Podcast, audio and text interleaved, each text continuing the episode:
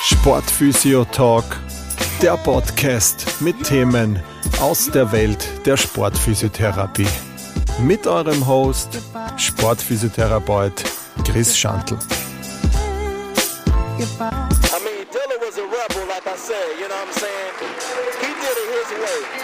From the beginning to the ending, you know what I'm saying? Ja, hallo zu einer neuen Folge des Sportphysio Talks. Ähm, das heutige Thema ähm, ist ziemlich, ziemlich groß. Ähm, Muskelverletzungen im Sport, also definitiv ein, ein Themengebiet, was, was sehr groß ist.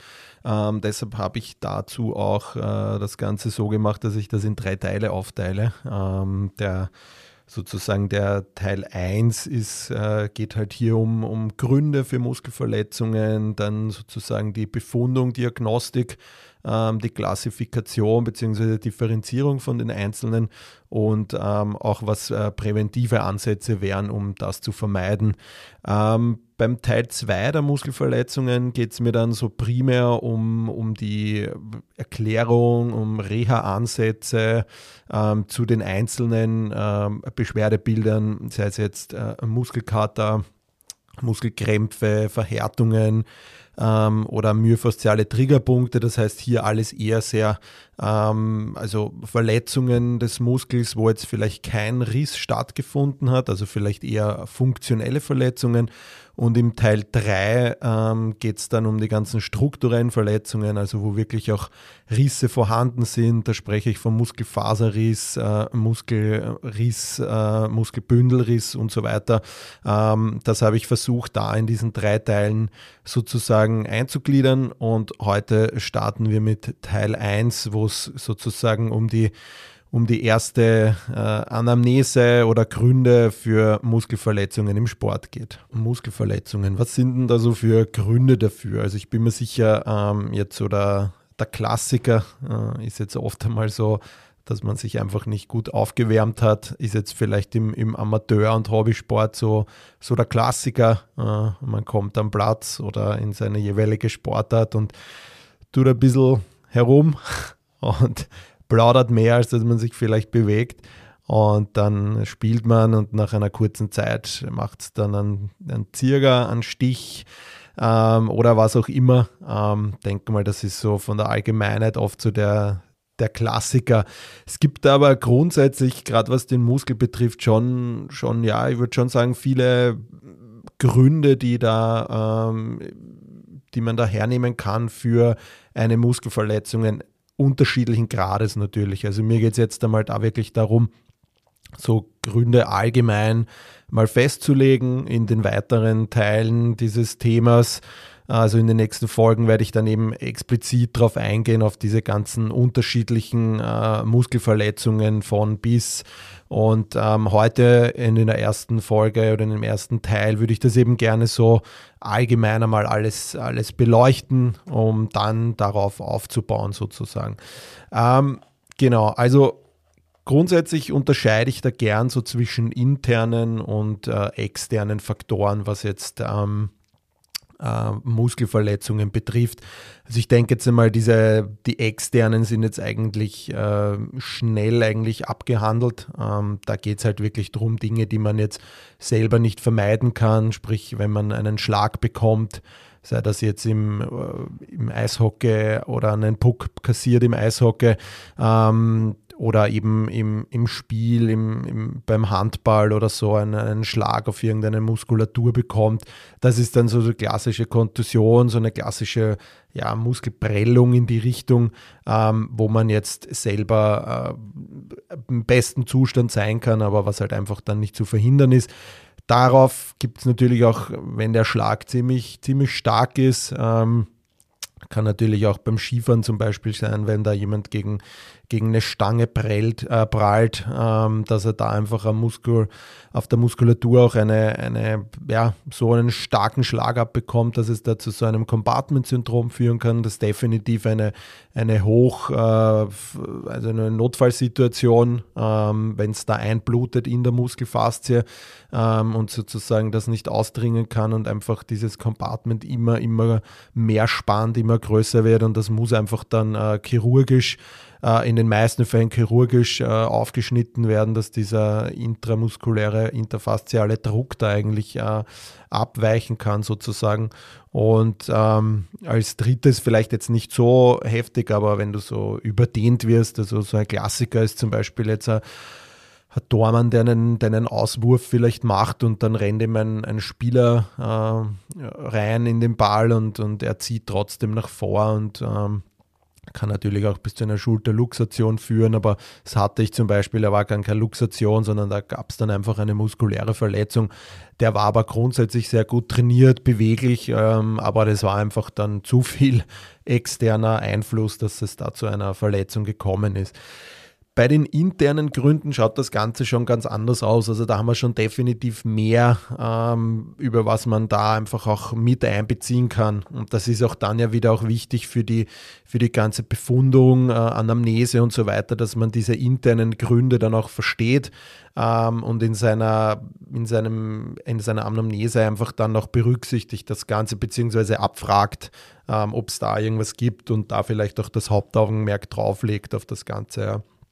Also intern natürlich, ähm, ich glaube, das hat man bei mir eh schon rausgehört, dass so die Ernährung einfach ein wirklich wichtiger Punkt ist. Ähm, also Ernährung im Allgemeinen, ähm, sprich jetzt ganze Nährstoff, Mikronährstoffe, ähm, Vitaminversorgung, Elektrolythaushalt und so weiter und so fort ähm, dass es da einfach bei einem Mangel einfach zu, zu, ja, zu Verletzungen in der Muskulatur kommen kann. Ähm, deshalb, wie schon öfters erwähnt, auch hier regelmäßiges Blutbild, ähm, Aminosäureanalyse, ähm, Mikronährstoffanalyse. Ähm, ich weiß, das sind jetzt alles Dinge, die vielleicht jetzt eine Krankenkasse auch nicht immer bezahlt, aber ich glaube, wenn man gerade im, im Sport arbeitet, also im professionellen Sport, ist das sowieso auch immer regelmäßig dabei in Vereinen, dass da Blutbild gemacht wird, aber eben auch seinen Sportlern, Sportlerinnen in der Praxis vielleicht auch da immer dazu raten. Also wie gesagt, so ein Nährstoffmangel ist einmal ein typischer Grund. Ähm, Weiters auch ein Grund ist natürlich Krafttraining ähm, und da einfach unzureichendes Krafttraining definitiv. Also man wird es gar nicht drauf haben, aber es ist definitiv auch noch immer so der Fall, dass man in der Praxis dann halt wirklich dann auch Leute hat, die vielleicht ambitioniert äh, einen Sport auch betreiben, vielleicht jetzt nicht leistungs- oder, oder ähm, beruflich, sondern halt nebenbei. Und dass die dann wirklich nur ihren Sport machen, aber sonst nichts, das heißt kein Krafttraining. Ähm, ich sage jetzt mal so, es gibt vielleicht Sportarten, wo das jetzt primär nicht so wichtig ist, dass man da viel Zeit auch im, im Kraftraum verbringt, aber gerade bei so Schnellsportarten, Spielsportarten wie Fußball, Handball, Basketball, Eishockey, ist das einfach ein Ding, was dazugehört. Und ähm, wenn man jetzt aber eben so in der Praxis, in der Selbstständigkeit arbeitet, dann ist das einfach ein Thema, wo man einfach oft hört, dass, dass Leute das einfach nicht machen und einfach nur in Sport und da kann es dann einfach ein Riesengrund sein, dass die dann einfach muskulär oder im, auf dem Kraftsektor einfach nicht so den Ansprüchen äh, hin trainiert sind, wie es vielleicht die Sportart dann noch braucht. Ähm, und dass einfach da definitiv, äh, wenn man nachhaltig dieses Problem dann auch lösen will oder diese Verletzung auch, dann ist definitiv Krafttraining. Und da geht es halt wirklich auch darum, dass man da alle Kraftformen auch trainiert, sei es jetzt von der Exzentrik, Konzentrik bis hin zur Isometrie, all das, was ein Muskel sozusagen im Sport dann auch braucht, dass man da einfach auch einen Fokus drauf legt. Also da definitiv Krafttraining ein Punkt, der, der sehr wichtig ist bei Muskelverletzungen. Was kann man sonst noch sagen von der körperlichen Seite her? Ist es natürlich auch so, ähm, dass die Wirbelsäule auch bei Muskelverletzungen ein großes Thema auch spielt. Ähm, da gibt es einfach funktionelle Problematiken an der Wirbelsäule, aber eben auch strukturelle, Funktion, äh, strukturelle Problematiken, die einfach eine ja, Muskelverletzung herbeiführen können oder auch mitbeteiligt oder ein Grund dafür sein, dass es dazu kommt. Sind da natürlich auch mehrere Faktoren immer da. Aber wenn man das jetzt so einmal so ein bisschen einteilt auf der funktionellen Ebene, sage ich einmal so, so klassisch haben wir da jetzt ein paar Punkte nur rausgepickt. Ähm, so eine Hyperlordose jetzt in, im Lendenwirbelsäulenbereich, das ist natürlich ein Thema, wo zum Beispiel die Oberschenkelrückseite sehr stark gefährdet auch ist. Ja, dass, dass dieses Neuroforamina einfach auch kleiner oder verkleinert ist. Dadurch halt, gibt es eben diese mechanische Irritation des Spinalnervs, was sich dann eben auf die ganze Muskulatur, motorischen Endplatten, Versorgung des Nerves und so weiter auch natürlich auch ausübt. Ähm, weiters ist natürlich eine, wenn man jetzt das, das ISG auch betrachtet, auch wenn das jetzt vielleicht nicht immer der ähm, Hauptgrund dafür ist, äh, wo man immer gleich ein, alles auf das, ja, dein ISG blockiert und so weiter. Ähm, natürlich kann ein ISG eine Hypermobilität aufweisen. Das kann dann natürlich in weiterer Folge auch ein Grund dafür sein, warum sich vielleicht dann diese umliegende Muskulatur nicht so im Becken gerade äh, bewegen kann oder nicht so arbeiten kann, wie es gern hätte, wenn man jetzt zum Beispiel äh, einen Schuss hat oder einen Sprint ähm, da kann das natürlich, diese Hypermobilität des, des Iliosakralgelenks natürlich dann einen Einfluss auf die Muskulatur haben. Ähm, Thema auch immer Beinlängendifferenz, hier natürlich eine funktionelle Beinlängendifferenz, wenn da einfach eine Dysbalance zwischen Antagonist, Agonist vorliegt, mehr Zug auf der Vorderseite oder eben eine bedingte ähm, Lower Cross Syndrom, alles das in die Richtung, was da so ein bisschen in diese Richtung Beinlängendifferenz oder funktionelle Dysbalance einfach da einhergeht. Ist jetzt, wie gesagt, nur so ein Punkt, den ich da auch noch rausgepickt habe. Ähm, strukturell gibt es natürlich dann auch Sachen, dass man sagt, okay, ähm, vielleicht hat da jemand schon immer eine, eine ja, anatomische Veränderung sozusagen, die er, von, die er immer aus hat und die einfach dann bei einem gewissen Alter oder bei einem gewissen Leistungsniveau dann vielleicht Probleme machen kann.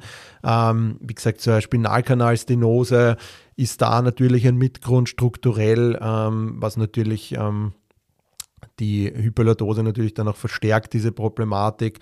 Ebenso eine Lumbalkanalstenose oft ist da dann, dass die Kyphose, dass das eben dann lindert. Das kann man dann ganz gut differenzieren, auch in der, in der Diagnostik. Natürlich, äh, strukturell kann man natürlich auch immer einen Bandscheibenvorfall dazunehmen ähm, oder eine Vorwölbung. Ähm, wo einfach diese periphere Muskulatur natürlich auch gestört ist. Ähm, und das sollte man eben dann bei so Gründen oder in der Anamnese dann einfach auch abfragen, ähm, wie es um die Wirbelsäule steht, ob es da Probleme gab, ob da irgendwie wer Vorwissen da ist, dass da irgendetwas ist, also das definitiv auch als, als Grund mit hernehmen, die Rolle der, der Wirbelsäule sozusagen bei Muskelverletzungen jetzt gerade natürlich, was auch den, den äh, Bewegungsapparat, also die untere Extremität be, betrifft, äh, muss man ja auch generell sagen, dass in der Regel eher die untere Extremität mehr betroffen ist als die obere Extremität. Natürlich hat da jede Sportart so seine Unterschiede. Ähm, beim Handballer, wo vielleicht viele Wurfbewegungen äh, stattfinden, kann natürlich da auch oben mehr sein, aber in der Regel, was den Sport betrifft, ähm, hat die, die Unterextremität definitiv die Nase vorne, was die Muskelverletzungen betrifft. Und deshalb eben auch dieser Einfluss äh, der Wirbelsäule. Weiters natürlich alle, alle Möglichkeiten einer Spondylolyse in der Wirbelsäule, all das sind natürlich alles Faktoren, die man da einfach auch äh, berücksichtigen sollte, um äh, das Ganze auch zu verstehen und zu integrieren in, in, seiner, in seiner Diagnose. Ähm, genau, wie eingangs erwähnt, natürlich auch ähm, das Warm-up spielt immer einen Grund auch. Also kennt das ja auch, dass, dass dann ein Spieler vielleicht wenn wir jetzt eben ja, Fußball hernehmen als Beispiel, ähm, dass, dass da jemand sich verletzt und dann hat sich niemand aufgewärmt nebenbei und dann läuft er ein, zwei Minuten da, bewegt sich durch und dann muss er schon aufs Spielfeld und dann kommt der Sprint und dann mach, ist bei ihm auch gleich wieder vorbei und die Auswechslung da, weil der, weil der Muskel dann einfach oder generell der Bewegungsapparat einfach noch äh, ja, der ist vielleicht 30 äh, Minuten gesessen und der ist einfach nicht aufgewärmt und das macht natürlich ein, ein, äh, ja, ein sehr, sehr großer Grund sogar oft einmal bei Verletzungen. Ähm, deshalb, wie gesagt, ein, ein strukturiertes Warm-up ist da einfach wirklich wichtig. Ähm, da hat natürlich jeder seine Ansätze. Ich persönlich finde immer, dass man äh, zuerst einmal so mit der Mobilität anfangen soll, dass die Gelenke einfach Full Range durchbewegt werden. Ähm, dadurch kann ja auch der Muskel auch besser arbeiten, wenn das Gelenkspiel jetzt nicht irgendwie gestört ist oder vielleicht kein Full Range da ist, ähm, dass das da zu einer Durchblutung kommt des, der Gelenke. Also da einfach, ich glaube, Warm-up ist so ein Thema, was, was uns Sportphysios ja auch stark betrifft, weil in vielen Settings wir das auch vielleicht machen können, sollen, ähm, je nachdem, wie, die, wie, die, äh, wie der Staff besetzt ist.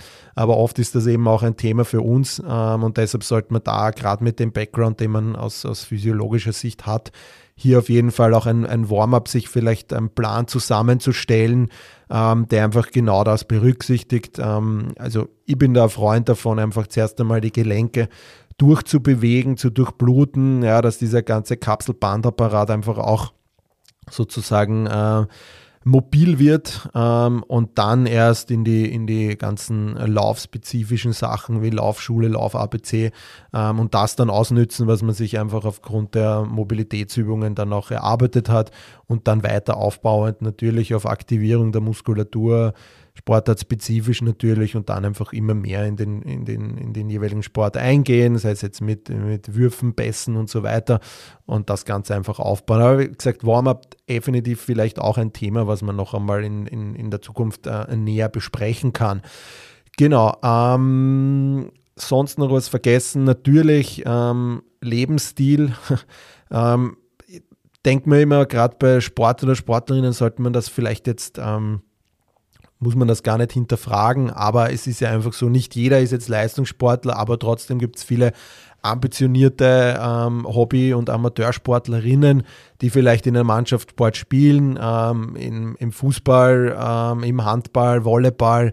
Und da ist natürlich der Lebensstil schon abzufragen oder ein Grund dafür. Aber natürlich, wenn jetzt jemand ähm, seinen 40-Stunden-Job hat, äh, nebenbei dann vielleicht auch raucht oder andere Tabakmöglichkeiten äh, wie Snooze oder so weiter zu sich nimmt, dann vielleicht äh, unzureichende Ernährung, fettiges Essen, ja, ähm, Fast Food, ähm, Alkohol ein Thema ist. Ja. Ich meine, natürlich, wir bewegen uns da im Sport oder in der Sportphysiotherapie, aber ja, ich meine, die Realität schaut leider auch so aus dass auch in der, in der sportphysiotherapeutischen Praxis im Alltag ähm, jetzt nicht da jeder, äh, sagen wir es mal so, der, der, der Braver ist, was die Ernährung und, und den Lebensstil betrifft, ähm, aber trotzdem einfach auf einem höheren Niveau spielt und das auch gut macht. Aber gerade bei da merkt man halt oft, dass die da wirklich auch muskuläre Probleme haben und deshalb ist das definitiv auch ein Grund für diese,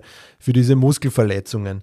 Ähm, genau, also primär sind das jetzt einmal so die, die, die klassischen Gründe für mich, ähm, warum es zu Muskelverletzungen kommen kann. Ähm, was natürlich da auch noch eine Rolle mitspielt, äh, das habe ich dann bei der Befundung aber vielleicht dann auch noch näher, sind etwaige Vorverletzungen, die vielleicht nicht äh, optimal äh, diagnostiziert worden sind, therapiert worden sind. Ähm, genau, das ist einfach noch so ein Ding, aber das, da gehe ich dann eh im zweiten Punkt in der Befundung dann näher drauf ein.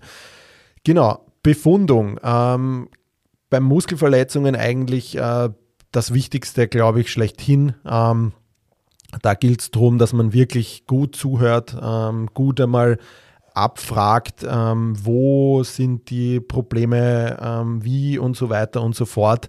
Ähm, das möchte ich jetzt in, in dem Punkt dann einfach auch noch ein Spurweg äh, besser äh, beschreiben oder wie ich da vorgehe oder was mögliche ja, Befundungsansätze sind.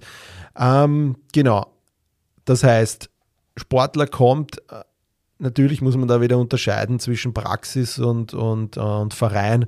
Im Verein bist du sofort da und kannst natürlich innerhalb der ersten Minuten, ersten Stunde gleich einmal all diese diagnostischen Verfahren auch machen, ähm, um dann eine weitere Abklärung zu machen. Das heißt, generell muss man schon sagen, dass die Prognose bei Vereinssportlern dann schon besser ist, als wie jetzt beim Hobby-Amateursportler, der vielleicht ein Ziehen in der Muskulatur spürt oder einen Stich, dann aufhört, ähm, dann vielleicht jetzt nicht die optimale Akutversorgung da, weil gar niemand da vielleicht oder einfach nur das, was man kennt, ähm, macht. Ja dann einmal vielleicht seine zwei, drei Tage Pause macht, weil mal schaut, okay, was passiert, ähm, dann merkt, okay, es geht doch nicht und dann erst zum Arzt geht ähm, und dann die nächsten Schritte und dann vielleicht oft erst nach ein, ja, oder zehn Tagen vielleicht sogar erst dann in physiotherapeutischer Behandlung ist. Also wie gesagt, alles schon erlebt, ähm, alles, alles da gewesen, dass die Leute kommen am Tag danach, aber auch vielleicht erst nach zwei, drei Wochen, weil dieses, diese Problematik nicht besser wird. Und das ist natürlich so der, der Riesenunterschied definitiv zu, ähm, zur, zur Tatsache zwischen Verein und Praxis. Also da muss man da auf jeden Fall äh, unterscheiden. Aber wie gesagt, grundsätzlich einmal zuerst wirklich nachfragen, ähm, wann ist es passiert zum Beispiel? Ist es eher zu Beginn passiert? Ist es erst am Ende passiert? Oder hat sich vielleicht langsam aufgebaut und man hat immer was gespürt? Das sind klare Hinweise zu, ob es eher äh, eine Sache, eine strukturelle Sache ist oder ob es vielleicht eher eine funktionelle Sache ist. Wie gesagt, näher gehe ich dann später darauf ein in Folge 2, also Teil 2 und Teil 3 dieses äh, Muskelverletzungen im Sport-Thema. Ähm, genau, also das ist sozusagen dieses Wann, das zeigt uns schon einmal so die ersten äh, Infos. Dann wie das Ganze. Also einerseits, wie es passiert natürlich. Vielleicht kann man sich noch an die Bewegung erinnern, vielleicht kann man sich noch an, die, an den Zeitpunkt erinnern. Und wie spürt sie sich dann auch an? Ist es ein Ziehen gewesen? Was ein Stich, ähm, wo man sofort abbrechen hat müssen? Hat sich vielleicht eher so dumpf aufgebaut? Äh, was vielleicht sogar auch elektrisch oder hat sich elektrisch angefühlt, das Ganze? Ähm, das sind definitiv jetzt einmal so diese, diese Dinge, die man da einfach hört im Zuge bei äh, äh, Muskelverletzungen. Ja, dann natürlich einfach auch, wo ist das Ganze? Ja, also dass man auch hinzeigen lässt, ist vielleicht eher nur punktuell ist über den ganzen Muskelbauch oder ist eher am, am distalen oder proximalen Ende, wo vielleicht jetzt dieser Muskelsehnenübergang ist, ist es vielleicht sogar auch ein Referred Pain Gebiet von einem Triggerpunkt, ja, und generell halt so, wie ist die Größe von dem ganzen Areal, was beschrieben wird, das hilft dann auch oft schon wieder, um das Ganze ein bisschen ähm, sozusagen detaillierter anzugehen. Ähm, wie gesagt, dann weiters ist natürlich einfach noch, ähm, gab schon davor möglich, äh, irgendwelche Anzeichen für irgendeine Muskelermüdung zum Beispiel. Ja. Ähm, hat man sich davor vielleicht irgendwie schwere Beine gehabt? Ähm, hat man äh, schon davor gemerkt, dass, dass heute ein bisschen, ja, die Muskulatur vielleicht ein bisschen mehr Spannung hat? Ähm, ist vielleicht nicht richtig gut aufgewärmt worden oder zu kurz? Ähm, Gab es vielleicht eine Änderung im Training? Äh, Gab es eine Änderung, was den Boden betrifft? Wurden vielleicht irgendwelche Schuhe gewechselt? Ähm, vielleicht waren die, gab es zu wenig Erholungszeit? Ähm, Gab es vielleicht eben an der Wirbelsäule schon zuvor Probleme? Gab es vielleicht irgendeine eine Erkrankung? Ähm, Thema ist da auch immer Zähne. Ähm, hatte da selber mal das Beispiel ähm, im, im, Sportverein bei mir, dass, dass da jemand immer wiederkehrende Muskelverletzungen hatte und der hat dann einfach äh, einen entzündeten Zahn gehabt, der ihm jetzt aber nicht so Schmerzen bereitet hat, ähm, dass er da es irgendwie auch abgeklärt hat und, und dann gab es einfach äh, einen Zusammenhang zwischen, zwischen den Zähnen und der Muskulatur, wo einfach ständig ähm, Entzündungsherde waren ähm, und die dann einfach äh, abgestreift sind sozusagen auf die Muskulatur. Also da besteht ja ein Zusammenhang auch ähm, und genau, das ist einfach auch so ein Grund, dass man sowas auch immer bei Muskulatur abfragt, wie Zahnschmerzen in die Richtung. Also das ist jetzt so eine, so eine Möglichkeit von dem Ganzen. Ähm, genau, natürlich dann einfach noch Vorgeschichte ist auch so ein Thema. Gab es da schon einmal eine Verletzung in dem Bereich? Oft sagen die Sportler das eh oder Sportlerinnen, ja, das habe ich schon oft gehabt an der Stelle. Ähm, da muss man dann einfach, ja, sich das Ganze natürlich auch hernehmen und sagen, okay, ähm, war, wo, wie, was hast du da gemacht, hast du da eine Therapie gemacht oder nicht, ja, ähm, ist einfach diese Fibrose-Gefahr oder Gefahr ähm, ist einfach so, dass sich äh, so eine durch so bei einer Vorverletzung eben so ein diffuses Hämate Hämatom kann dann äh, ja durch eine Einspritzung von, von Bindegewebe sozusagen fibrotisieren und dann hat man sozusagen so eine äh, fibröse, Na fibröse Narbe, Entschuldigung. Ähm, und die reißt zum Beispiel bei zu früher Belastung auch gerne auf, weil die einfach meistens oder selten nicht so stabil ist. Ähm, und das sind einfach auch Gründe, warum Leute dann immer wieder äh, so eine ähm, Muskelverletzung auch haben oder vielleicht nach äh, so der Klassiker ist so, ja, ich habe eh zwei Wochen Pause gemacht, dann habe ich ein bisschen trainiert, ist gegangen und dann habe ich den Stich wieder bekommen. Ja, also das deutet einfach meistens auf so eine auf so eine nicht stabile Narbe hin, ähm, dass das einfach oder ein zu früher Einsatz sozusagen von dem Ganzen. Ja. Also das sind alles Dinge, die, die man in der Praxis natürlich äh, sehr viel äh, zu hören bekommt, äh, was das betrifft. Ähm, von der Befundung schaut man sich dann natürlich einfach auch so ein bisschen die, ja, das Ganze natürlich palpatorisch an. Also das ist in der Muskulatur, das, wenn wir da gleich anfangen, natürlich so das, das das Wichtigste, einfach im Seitenvergleich zu, zu kontrollieren, was merke ich da, merke ich da einen, einen, einen harten Strang. Äh, das ist meistens so, ja, wie so eine Kugelschreibermine, ein bisschen so in die Richtung kann man sich das vorstellen. Ähm, ist vielleicht eine, diese Delle, die man da kennt, da. Ähm, ähm, also all diese Dinge, also gerade bei der, bei der Muskelverletzung merkt man halt ganz viel, wenn man hingreift. Und das ist primär auch das Wichtigste.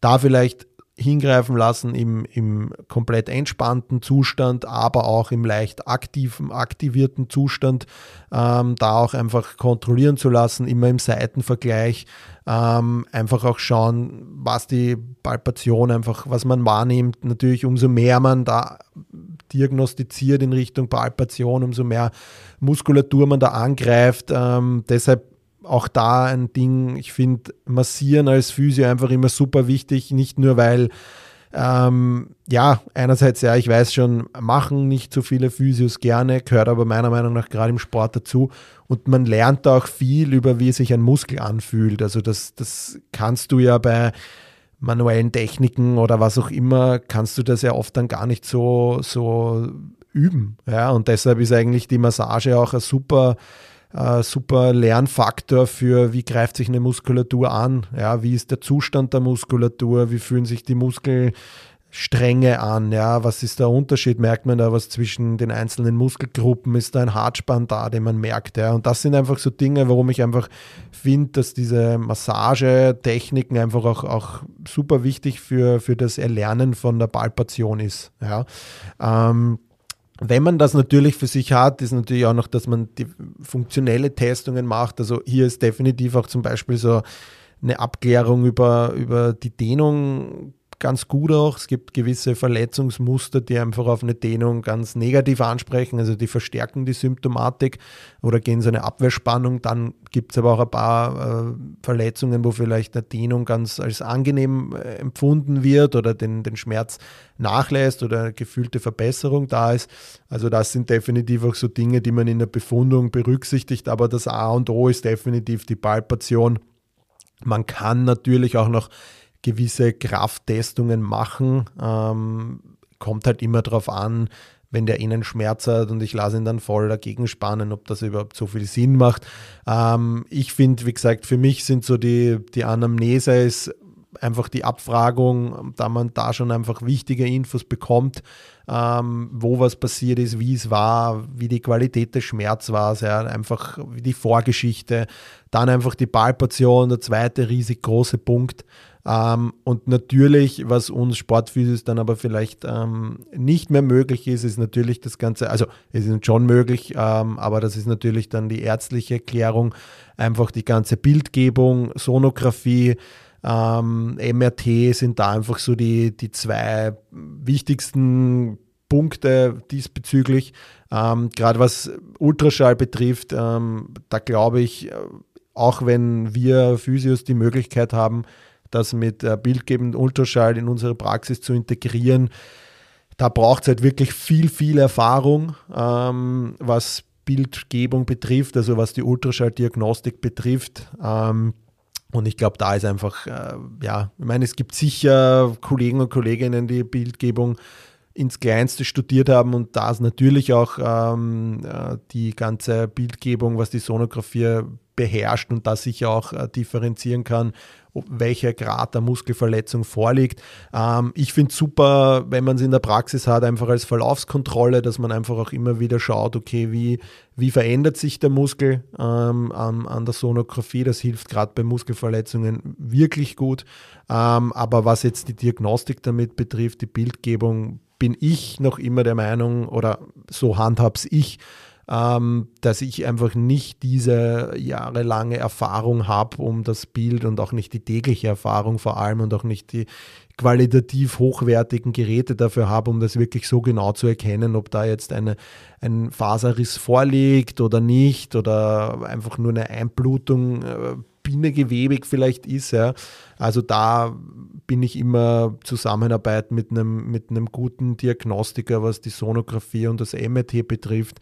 Ähm, ein Sportarzt oder von mir auch ein Radiologe, der da, was die Sonographie betrifft, sehr gut ist.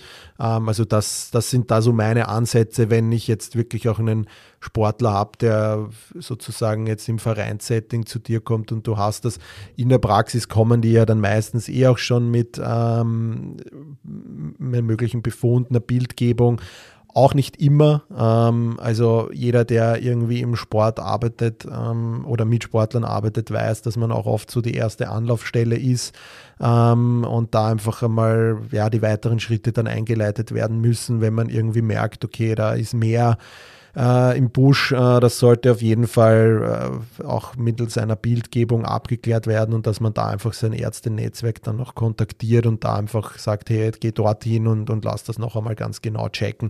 Ähm, grundsätzlich Labordiagnostik ähm, kann man liefert aber meistens nicht solche Werte, dass man sagt, okay, da liegt eine, eine Problematik vor. Ist natürlich schon, wenn der CK-Wert so richtig hoch ist, ja, der normal so bei um die 80 liegt in etwa. Ähm, wenn der dann, keine Ahnung, bei beim, beim tausendfachen ist, also wenn der irgendwo bei 8000 oder irgendwie so liegt, der, dann kann man natürlich darauf schließen, aber wenn das halt in einem intensiven Training oder Match passiert ist, dann liegt der CK-Wert auch oft einmal höher. Also wie gesagt, es, es gibt schon Werte, Referenzwerte, die sagen, okay, da ist eine definitiv, aber es lässt sich anhand der Labordiagnostik natürlich jetzt nicht einschätzen, was für ein Ausmaß der Verletzung ähm, das ist das Ganze. Genau, also wie gesagt, Befundung bei der Muskelverletzung einfach wichtig, wichtig, das A und O, ähm, eh wie so oft, ja, dass man da einfach schaut, dass man hier die, die genaue äh, Einteilung dann noch findet, die Klassifikation und da hilft eben, wie besprochen, eben diese gründliche Anamnese, Palpation und dann in weiterer Linie, in weiterer Folge natürlich einfach auch die Bildgebung, wenn man die nicht eh schon vorliegen hat. Genau. Ähm, weiters geht es dann sozusagen um die Klassifikation, Einteilung, also eigentlich so das Spannende, äh, wie therapiere ich, ähm, was habe ich vor mir, habe ich einen, habe ich einen, Faserriss, habe ich eine Zerrung, habe ich eine Verhärtung, habe ich nur einen Triggerpunkt von mir. Ähm, das sind sozusagen diese, diese, diese, ja, für uns, für die Therapie dann wichtig ist. Ähm, grundsätzlich muss man sagen, dass da komplett unterschiedliche Ansätze gibt. Es gibt jetzt eigentlich keine so einheitliche Klassifikation. Also es gibt eben ähm, Klassifikationen, die sehr MRT-lastig sind, also die ähm, machen das, also zum Beispiel das, ähm, die, die British Athletic Muscle Injury Klassifikation ist sehr äh, MRT-abhängig, also die differenziert das anhand der, der äh, Bildgebung. Ähm, da sieht man natürlich jetzt nichts Funktionelles dazu. Also ist natürlich jetzt so eine Sache, ähm, ob man das äh, dann auch so hernimmt, aber es nehmen viele als, als Klassifikation und wie gesagt, es ist auch voll okay. Ähm, und, aber wie gesagt, es gibt da eben keine einheitliche Klassifikation. Ich für mich selber ähm, habe unterschiedliche Ansätze.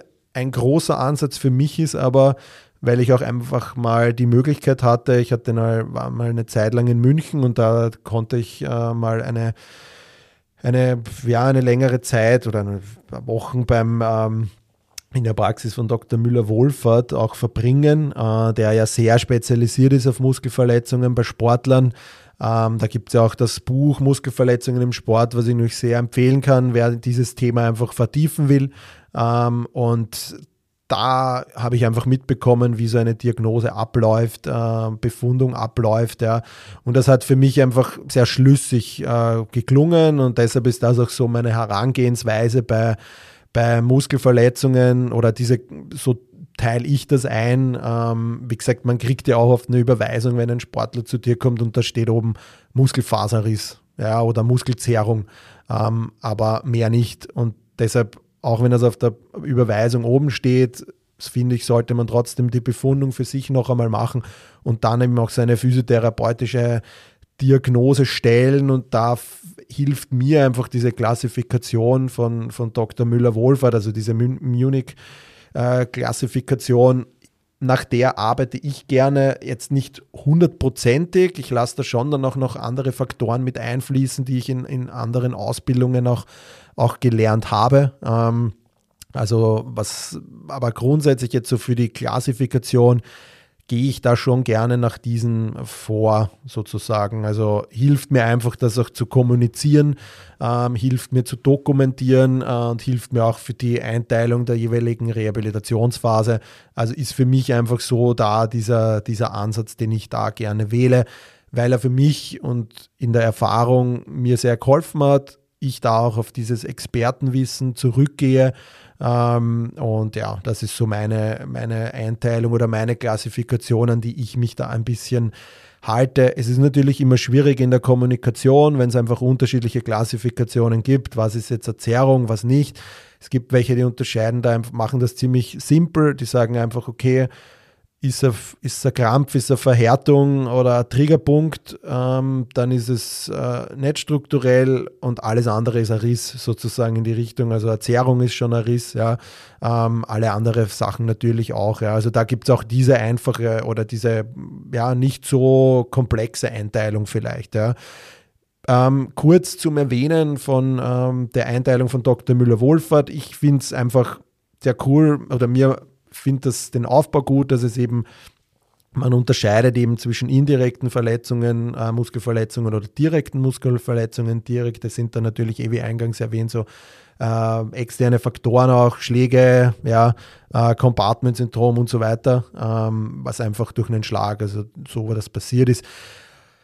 Interessanter sind da eben diese indirekten Muskelverletzungen, die hier einfach ähm, auf funktioneller Basis und auf struktureller Basis gegliedert werden. Das heißt, funktionell gibt es hier überlastungsbedingte, ähm, sei es jetzt eine Muskelverhärtung, Muskelkater, auch der Muskelkrampf, äh, der da dazu fällt. Ähm, oder ich teile den da noch ein, den Muskelkrampf. Offiziell ist er da nicht dabei, aber für mich fällt der Krampf dann da einfach auch dazu.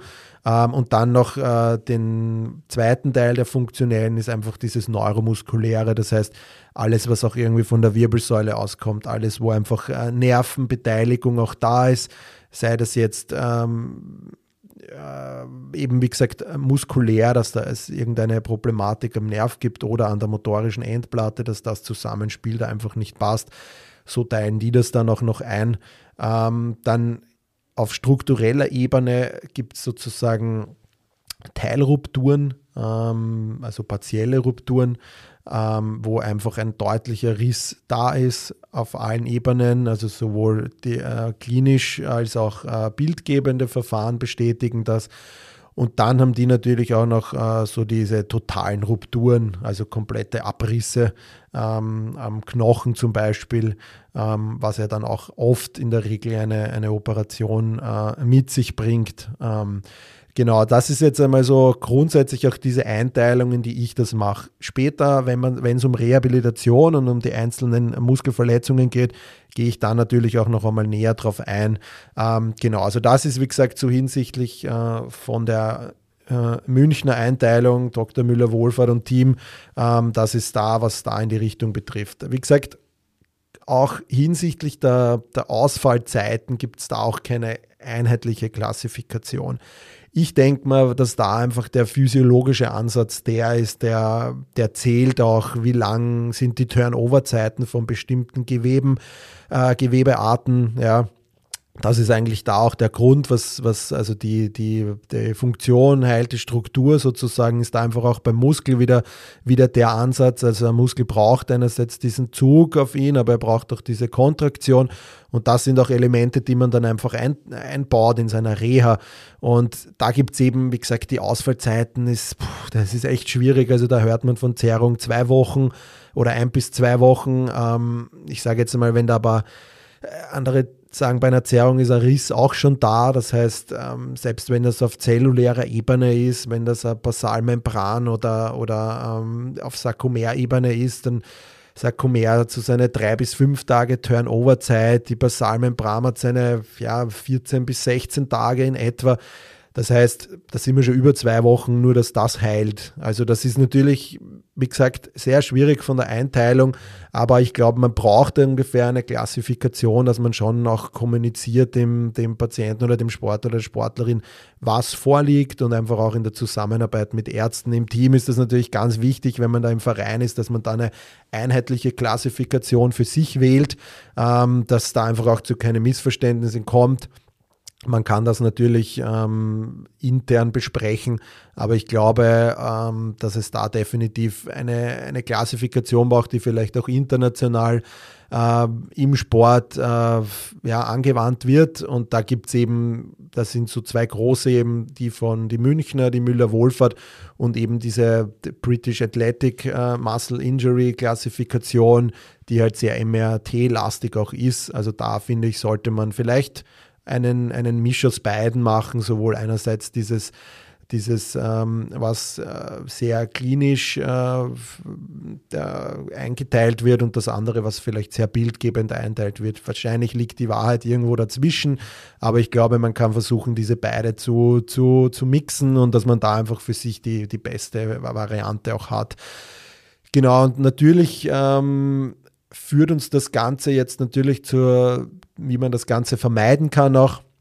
Also ich greife die Prävention, jetzt ist ja Prävention ist ja meistens immer im Abschluss, ich greife das jetzt da einfach ein bisschen vor auch das Ganze, ähm, weil es eigentlich da auch schnell durchbesprochen ist. Ähm, ich glaube, die jeweiligen Reha-Ansätze zu den Muskelverletzungen sind da, sind da noch äh, wichtiger.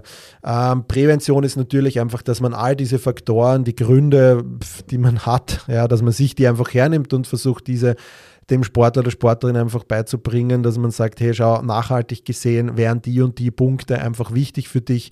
Wenn man da jetzt sozusagen die äh, für mich Top 5 rausnimmt, ist das definitiv äh, die Ernährung, ähm, dass man da einfach Mangelerscheinungen im System äh, minimiert oder versucht auszugleichen.